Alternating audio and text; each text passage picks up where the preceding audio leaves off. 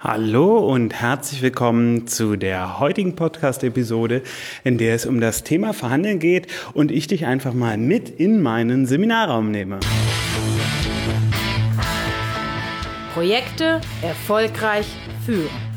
Der Projektmanagement-Podcast von Benjamin Michels. Viel Spaß beim Zuhören. Wie eben schon angekündigt, befinden wir uns heute in einem meiner Seminarräume. Ich gebe heute ein Verhandlungstraining und das nutze ich als Gelegenheit, um mich mit dir mal über das Thema Projektleitung und Verhandlung beziehungsweise Projektmanagement und Verhandlung zu unterhalten.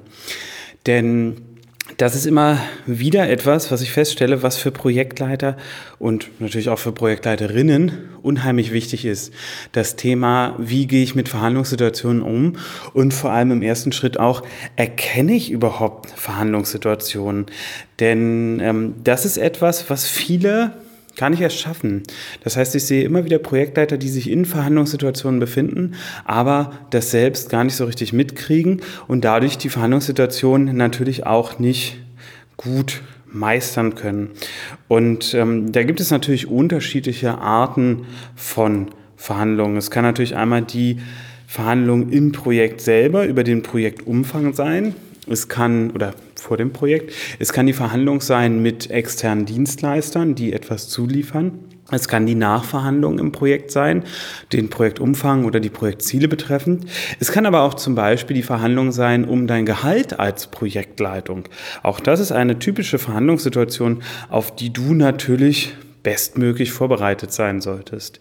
Und ich sehe immer wieder, dass hier ganz viel, ganz viel Unsicherheit herrscht und die Menschen oder die Projektleiter und Leiterinnen, die ich kenne, zwar irgendwie aus dem Bauch heraus handeln, die meisten aber noch nie ein Verhandlungstraining besucht haben. Und das ist was, was ich dir unbedingt ans Herz legen möchte. Also egal, ob du das jetzt bei mir oder bei irgendjemand anderes machst, ob du das in einem offenen Training oder in einem Einzelcoaching machst es macht total Sinn. Du brauchst es einfach im Business-Kontext ganz, ganz oft, dass du Verhandlungen erkennst und dann auch richtig reagierst. Wir wollen uns das Ganze jetzt mal ein bisschen anschauen. Das heißt, wann verhandelst du eigentlich? Das ist so die erste große und relevante Frage. Und da fallen mir, wie gesagt, so diese vier typischen Situationen ein vor dem Projekt und in dem Projekt rund um den Projektumfang mit externen Dienstleistern zum Beispiel und auch über dein Gehalt als Projektleitung. Und das sind schon vier Situationen, wenn du mal für dich zurückdenkst, die es wahrscheinlich schon in deiner Karriere bisher gab, egal ob du freier oder angestellter Projektleiter bist, ob du es manchmal oder Vollzeit machst. Das sind so ganz typische Situationen. Und dann kann man sich erstmal fragen, mit wem verhandle ich eigentlich regelmäßig? Und Je nachdem, mit wem du verhandelst, ist die Art und Weise natürlich auch eine andere. Also gerade was so die Thematik Projektumfang, Projektergebnis angeht, wirst du in der Regel mit deiner Führungskraft verhandeln. Und ähm, das nimmst du vielleicht gar nicht so sehr als Verhandlung wahr, weil es ja meistens eine Arbeitsanweisung ist. Du machst jetzt dieses Projekt, aber am Ende ist es doch eine Verhandlung. Und hier gilt ganz klar das magische Projektmanagement-Dreieck. Und das magische Projektmanagement-Dreieck sagt, dass wir drei voneinander untrennbare Ecken haben. Die heißen immer so ein bisschen anders. Also wenn du das googelst, dann wirst du immer unterschiedliche Namen, äh, Bezeichnungen für die Ecken finden. Ich werde dir nochmal einen Blogbeitrag von mir drunter packen. Dann hast du da nochmal ein Bild zu. Grob kann man sagen, es gibt die Ecke der Qualität des Ergebnisses, des Outputs, also das, was am Ende beim Projekt auf irgendeine Art und Weise rauskommt, Qualität und Quantität. Dann gibt es die Kosten, also das, was wir bereit sind zu investieren. Und es gibt die Zeit, und das äh, kann zum Beispiel die Zeit sein, die verstreicht, bis wir das Projektergebnis erzeugen können. Und in der Regel ist es so, dass du einen Projektplan machen wirst, und den dann deiner Führungskraft vorstellst. Und deine Führungskraft sagt dann ja, nein oder möchte Anpassung haben. Das kann dann ungefähr so aussehen, dass du sagst, naja, dieses Projekt könnten wir in zehn Monaten realisieren. Wir brauchen zehn Mitarbeiter und ähm, wir brauchen 10.000 Euro Budget. Und dann sagt deine Führungskraft, ja, also das ist ja hervorragend und Sie haben ja das super geplant und richtig toller Job, aber also 10.000 Euro Budget, na, die haben wir leider nicht, da müssen Sie leider mit fünf auskommen. Und, ähm, aber sie haben das total gut gemacht. Sie haben das richtig super geplant. Also gefällt mir auch total gut. Aber oh ja, zehn Mitarbeiter, also so viel. Ich würde Ihnen die gerne geben. Ich bin da voll auf Ihrer Seite. Aber das kann ich leider nicht. Also da müssen Sie leider mit fünf auskommen.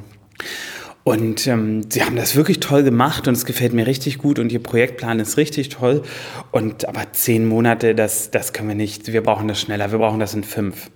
So, und in dem Moment hat dich deine Führungskraft runtergehandelt. Von zehn jeweils auf fünf jeweils. Und das ist einfach eine andere Projektrealität. Das heißt, wenn wir uns das auf der Seite des magischen Projektmanagement-Dreiecks angucken, dann haben wir die Ecken Budget, also Kosten, Mitarbeiter, das würde ich auch bei Kosten mit dazu zählen, und Zeit. Und Zeit ist von 10 auf 5 Monate gegangen, Mitarbeiter ist von 10 auf 5 gegangen und Budget ist von 10.000 auf 5.000 Euro gegangen. Und dann bleibt nur noch eine Möglichkeit, weil die Ecken ja untrennbar miteinander verbunden sind. Es bleibt nur noch die Möglichkeit, das Ergebnis zu reduzieren, wenn die anderen Punkte ebenfalls reduziert werden. Es ist extrem unwahrscheinlich, dass du es schaffst, mit weniger Input auf Kosten- und Zeitebene das gleiche Ergebnis zu erzeugen. Und Deswegen ist es so wichtig, dass du begreifst, dass solche Situationen Verhandlungssituationen sind. Und was ist jetzt hier passiert? Im Grunde genommen wurden Anker gesetzt. Das heißt, Deine, du hast einen Anker von 10 gesetzt. 10 Monate, 10 Mitarbeiter, 10.000 Euro Budget. Es ist vollkommen klar, dass der Rahmen nicht darüber hinausgehen wird. Und deine Führungskraft hat ebenfalls einen Anker gesetzt, nämlich den, also man könnte es auch Preisgrenzen sagen. Du hast den Oberpreis definiert und deine Führungskraft hat den unteren Preis definiert. Und das heißt, eure, euer Gespräch über die Einigung, wenn du denn erkennst, dass es eine Verhandlung ist und in die Verhandlung gehst, wird in diesem Rahmen stattfinden. Deine Führungskraft wird nicht sagen, ach nee, nee, doch jetzt nur 3000 und du wirst nicht sagen, ach nee, doch bei allem 15.000. Sondern es wird sich jetzt genau in diesem Rahmen abspielen. Und wenn du dir vorher schon bewusst gewesen wärst, dass es eine Verhandlungssituation ist und dass deine Führungskraft dich wahrscheinlich um 30 Prozent runterhandelt und das nur als kleiner Tipp am Rande, das sind durchaus realistische Werte. Also wir verhandeln oft rund um den Bereich von 30 Prozent. Wenn du das vorher erkannt hättest, dann wärst du ganz anders reingegangen und hättest gesagt, ja, ich brauche 15 Monate, 15 Mitarbeiter und 15.000 Euro Budget. Und dann hätte deine Führungskraft gesagt, fünf. Und überall, wahrscheinlich hätte sie nicht mal das gesagt, sondern sie hätte siebeneinhalb überall gesagt, weil ihre Einschätzung ja extrem subjektiv ist. Also die Einschätzung deiner Führungskraft beruht in dem Moment ja nicht auf Objektivität, sondern es ist ein rein subjektives Bauchgefühl. Das heißt, sie orientiert sich an dem Preis oder dem Budget, das du als erstes genannt hast und macht pauschal 50 Prozent davon. Nennst du ein höheres Budget, kommt natürlich auch mehr raus. Also schon alleine dadurch, dass du mehr nennst, nennst, kriegst du ein höheres Angebot.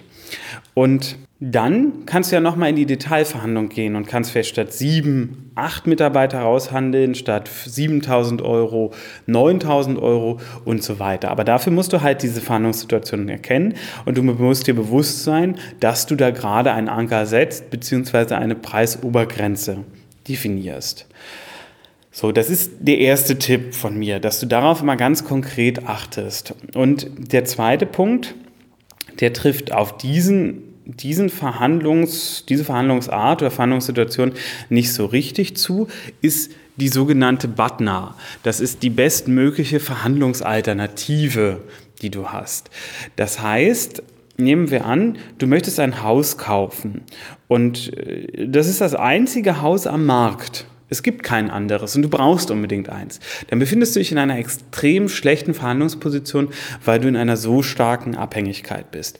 Aber wenn du eine Butner hast, eine bestmögliche Verhandlungsalternative, die vernünftig ist, dann stärkst du damit deine eigene Position. Und das ist etwas absolut Subjektives, aber es hat ganz viel mit innerer Entspannung zu tun, dass du mit dem Verhandlungsgegenstand und dem Verhandlungsergebnis und der gesamten Verhandlung sehr entspannt umgehst, weil du eine sehr gute Alternative hast. Würden dir vorher zehn andere Häuser angeboten, die alle gut sind, dann guckst du dir jetzt halt nur noch das Elfte an. Und deswegen ist es so wichtig, sich damit aktiv auseinanderzusetzen. Das ist der Grund, warum ich empfehle, dass wenn man seine, seine Gehaltsverhandlung angeht, dass man sich auch mal woanders bewirbt, um einfach zu gucken, wie ist mein eigener Marktwert. Und dann hast du nämlich ganz schnell eine Partner. Dann siehst du, kriege ich Angebote von woanders, sind die Angebote gut. Und wenn das so ist, dann hast du natürlich eine super Grundlage, um zu sagen, jetzt gehe ich entspannt bei mir in die Gehaltsverhandlung. Weil ich weiß, wenn ich kein gutes Angebot kriege, dann gehe ich vielleicht einfach oder ähm, ich habe außen keine guten Angebote, dann nehme ich vielleicht auch das an, was sie mir bieten und verhandle nicht groß rum. Und deswegen ist es so wichtig, dass du genau dir das vorher überlegst. Was ist deine bestmögliche Verhandlungsalternative? Das ist auch der Grund, warum wir uns mehrere Angebote holen, wenn wir mit externen Dienstleistern arbeiten, weil wir dann zwischen den möglichen Angeboten ver gleichen können. Und es ist immer dann problematisch, wenn wir mit einem Monopoldienstleister arbeiten, also dem einen, der nur dem einen, der das kann. Dann haben wir im Grunde wenig Verhandlungsspielraum. Und auch dann muss man sich natürlich eine Partner überlegen, nämlich es komplett anders zu machen und gar nicht auf diesen Dienstleister angewiesen zu sein und sich zu überlegen, okay, was, was kostet mich das dann in dem Fall?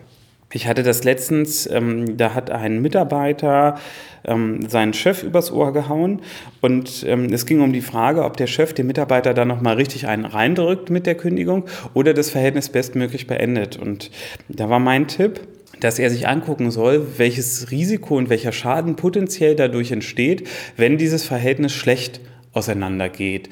Und soll das dem gegenüberstellen, also auch rein monetär dem gegenüberstellen, was er jetzt noch an äh, Freistellungszahlungen und Ähnlichem zu leisten hätte.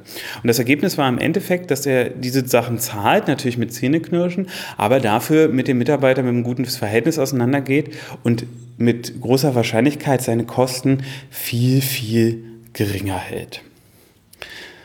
So, jetzt habe ich schon wieder knapp zwölf Minuten gesprochen und meine Teilnehmer werden hier gleich in den Raum kommen und da ich die natürlich bestmöglich begrüßen möchte, wird diese Podcast-Episode langsam ein Ende finden.